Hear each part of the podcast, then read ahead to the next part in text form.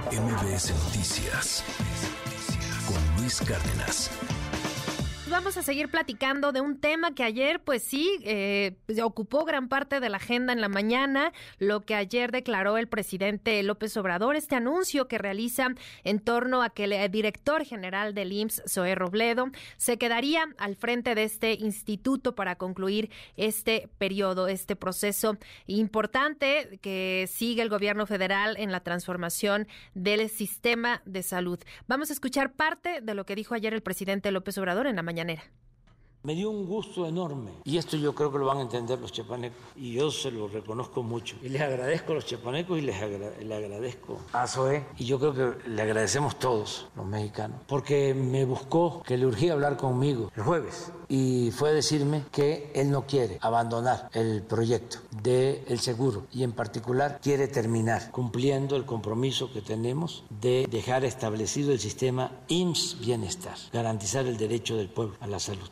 Le di un abrazo, porque uno tiene que saber en dónde es más útil en un proceso de transformación. Y no se lucha por cargos, se lucha por principios, por ideales, por encargos. Entonces me dio muchísimo gusto, mucho gusto, mucho gusto. Es un gran servidor público pues ahí las palabras eh, del presidente López Obrador y le agradezco enormemente esta mañana precisamente a Zoé Robledo, director general del IMSS, que nos tome la llamada y pues para platicar de esta decisión difícil, él lo dijo ayer también a través de esta carta y platicaba ahora eh, pues el presidente de pues su sentir, ¿no? De, de esta aspiración que sí tenía Zoé Robledo y ahora decide quedarse. Zoé, muchas gracias, muy buen día. Hola, muy buen día, Sheila, muchas gracias por este espacio. No, al contrario, pues en primera instancia, pues ¿qué, qué te lleva? Entendemos esta parte pues de, de, estar en el proyecto, de la transformación, pero también las aspiraciones políticas pues eran importantes, eh, abiertamente siempre decías, era para ti un reto y era para ti uno ideal también poder encabezar el, el gobierno en Chiapas. Pues mira, la verdad que lo que me mueve es la, la congruencia la congruencia de sabernos parte de un momento histórico en el país, más en el tema de salud, donde estamos construyendo una nueva institución.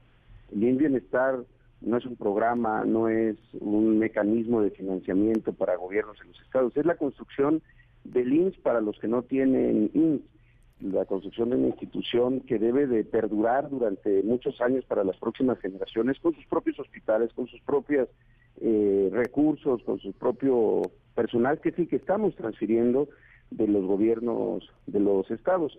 En ese sentido, pues una aspiración que además es conocida eh, eh, en Chiapas, no solo de ahora, desde 2017, que fue la primera vez que participé para ser candidato de Morena, y ahora en este proceso eh, para la elección de los coordinadores estatales, que está muy pronto por, por iniciar, eh, y además estando arriba en las encuestas, pues me parecía que era el momento de, la congruencia, de poner y aplazar eh, cualquier aspiración política por un bien superior, que es la posibilidad de dejarle al país una institución sólida de atención médica, gratuita para los que no tienen seguridad social.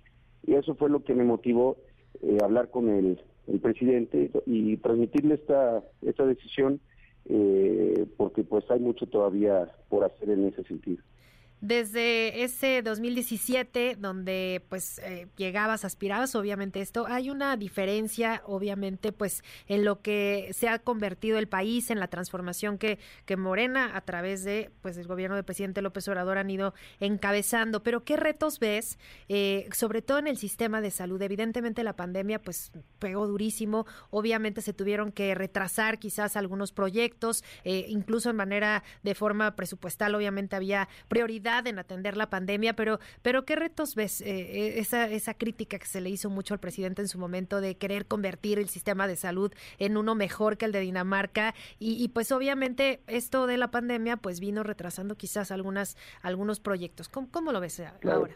Claro, fíjate que es justo eso. Eh, como te decía, de 2017 para aquí, para esa fecha, pues todo ha cambiado el país y yo creo que las personas también cambiamos porque yo no nunca aspiré ni pensé que fuera a dirigir el seguro social, mucho menos que me iba a enfrentar a la, a la pandemia, pero el reto que tenemos enfrente es el, el más grande.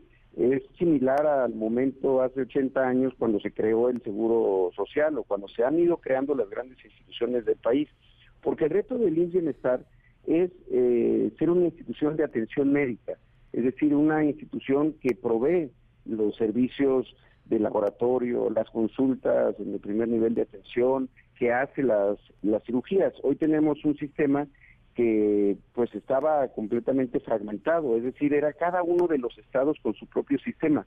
Lo que estamos haciendo es unificándolo y centralizándolo, por eso es tan complejo.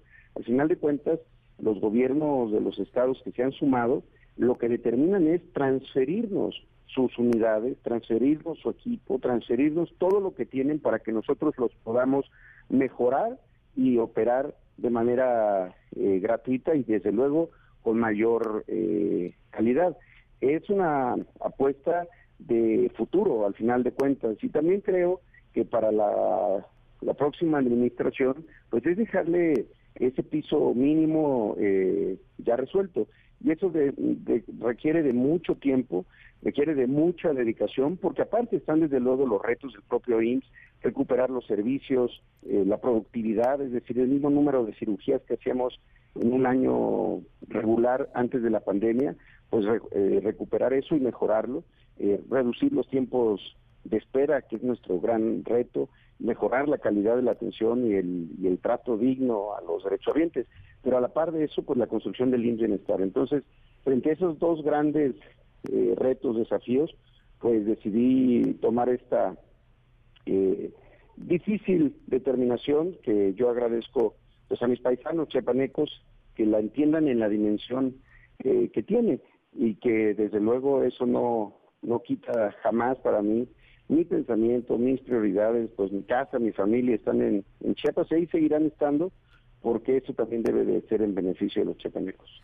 Así es, Zoe. Y, para concluir, nada más, ¿te gustaría trascender, eh, digamos, de esta administración? Pues ya estamos prácticamente en la recta final del de, gobierno del presidente López Obrador y bueno, pues ya ni qué decir de este proceso tan adelantado ya en materia electoral. ¿Pero a ti te gustaría continuar quizás eh, en, no sé, en la siguiente administración, obviamente eh, con el respaldo del, del, partido, del presidente mismo, eh, ahora y seguramente más adelante también lo hará a tu, a tu trabajo, a tu trayectoria, pues continuar al frente del de, IMSS o de, alguna otra institución dentro del gobierno federal?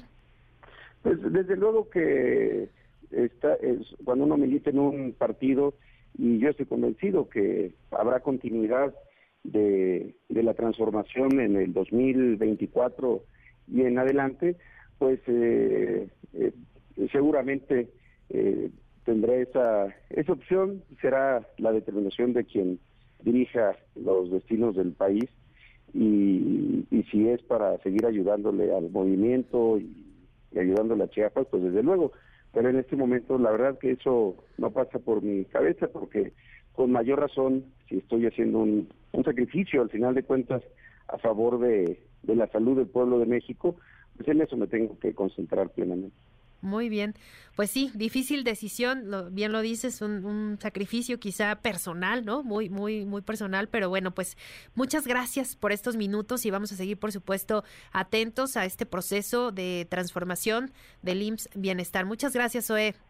Muchas gracias, Sheila, y saludos a todo tu equipo.